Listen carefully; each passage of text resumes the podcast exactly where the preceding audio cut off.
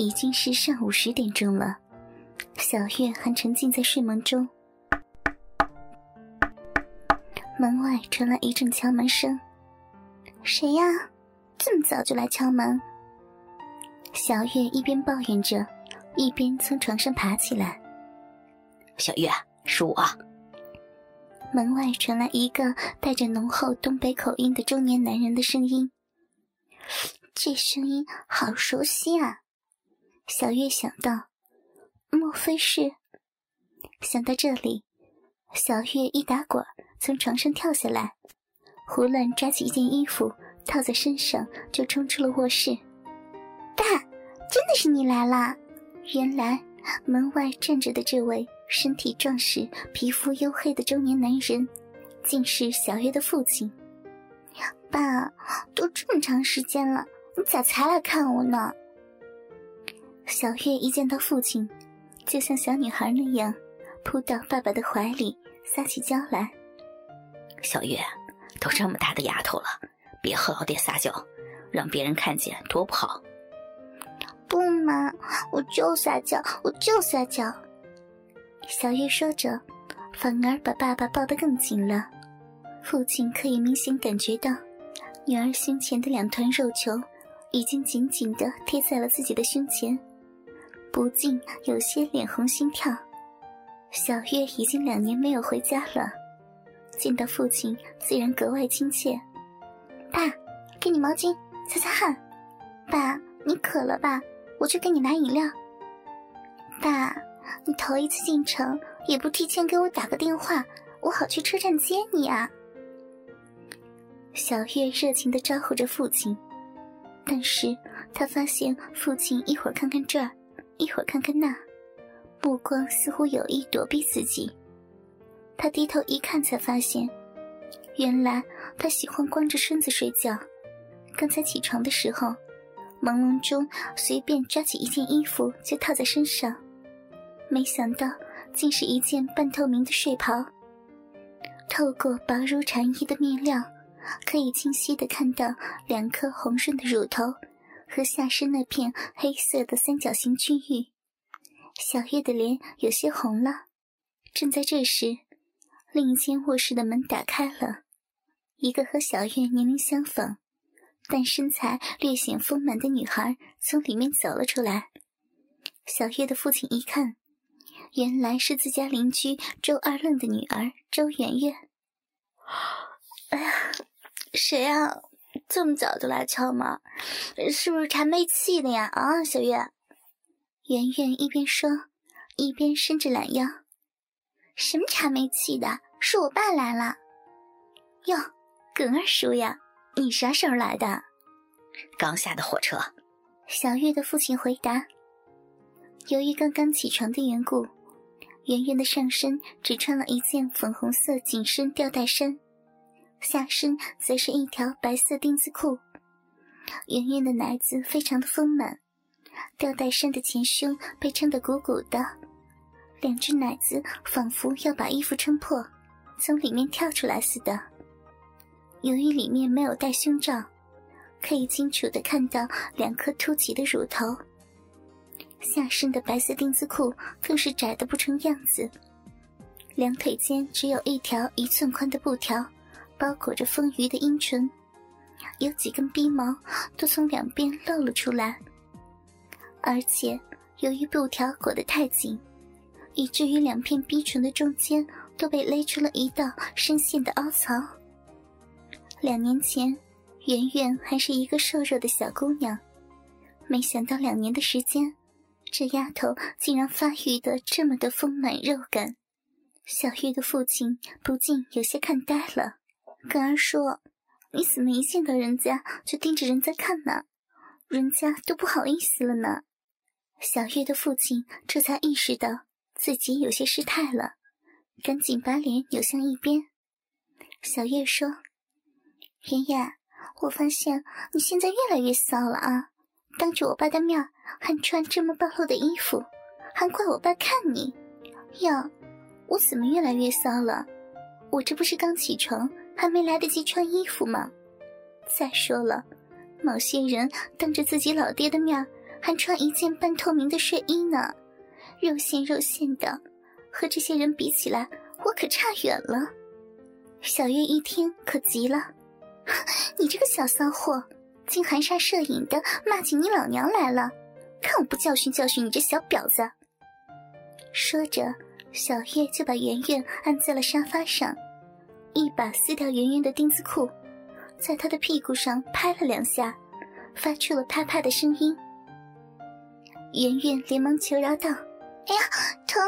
月月姐，我知道错了嘛，你饶了我嘛，我再也不敢了。”说到这里，让我们先来介绍一下故事的主人公小月和圆圆吧。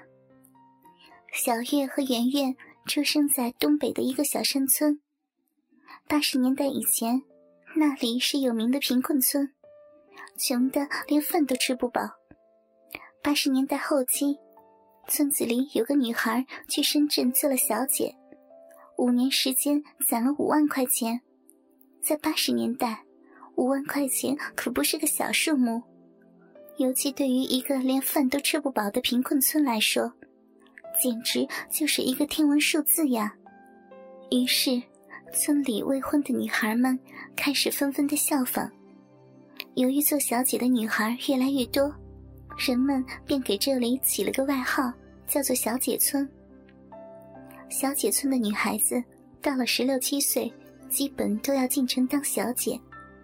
没当过小姐的女孩，不是身有残疾，就是长得实在是太难看了。正因为小姐村是靠女孩子们做小姐才摆脱了贫困，所以在这里没人敢瞧不起做小姐的女孩。相反，谁家的女孩要是没做过小姐，就会被村里的人说三道四。小月小的时候，因为长得比较漂亮，长辈就经常夸她说：“这丫头长得真俊，将来长大进城当了小姐，肯定是头牌。”小月的父亲每次听到老乡这样夸自己的女儿，心里都美滋滋的。一般来说。父母对女孩子的管教都会比较的严格，因为一旦犯了错误，女孩子总会比较吃亏。但是在小姐村却恰恰相反，因为女孩子长大后反正都要做小姐的，所以这里的父母都不怎么管教女孩子，有时甚至会故意放纵她们，以便让她们养成轻浮的性格。长大后好更容易适应小姐的工作。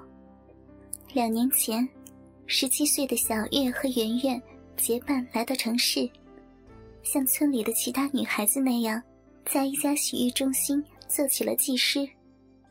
一开始，他们住在洗浴中心的员工宿舍，因为宿舍条件比较差，在赚了一些钱之后，他们就搭伙租了一套房子。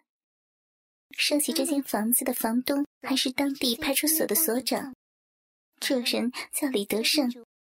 别看官不大，出手却极其阔绰。